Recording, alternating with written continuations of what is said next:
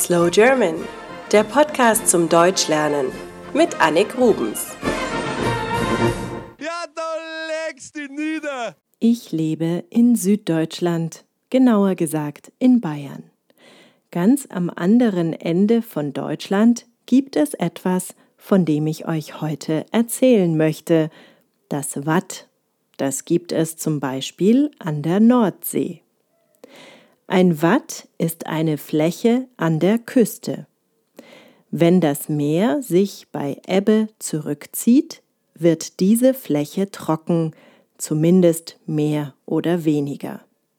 Es wird eher eine matschige Ebene.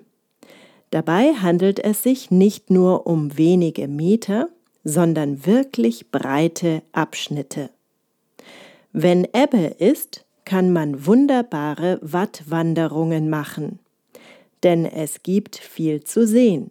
Zum Beispiel wuseln Strandkrabben hin und her, man sieht Wattwürmer und Schnecken. Kinder spielen gerne im Watt, man kann auch mit Pferden durch das Watt reiten. Aber man muss vorsichtig sein, denn zweimal in 24 Stunden kommt die Flut und das kann mitunter sehr schnell gehen. Wer dann zu weit vom Festland entfernt ist, für den wird es gefährlich. Wenn wir schon über die Küste reden, muss ich natürlich auch die Halligen erwähnen. Die Halligen sind kleine Inseln an der Nordseeküste. Es gibt zehn Halligen Sieben davon sind bewohnt. Die Halligen sind sehr flach. Sie ragen nur wenige Meter aus dem Meer heraus. Wenn eine starke Flut kommt oder ein Sturm, dann werden sie überschwemmt. Deswegen müssen die Pflanzen hier Salzwasser vertragen, und das tun sie auch. Die Häuser stehen auf künstlich aufgeschütteten Hügeln. Die Häuser stehen auf künstlich aufgeschütteten Hügeln, damit sie trocken bleiben. Rund 230 Menschen leben auf den sieben deutschen Halligen.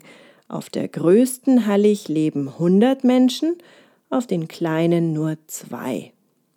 Alles, was sie zum Leben brauchen, muss vom Festland entweder per Boot oder mit einer Lore zu den Inseln gebracht werden. Das ist ein kleines Fahrzeug auf Schienen. So wird auch die Post geliefert.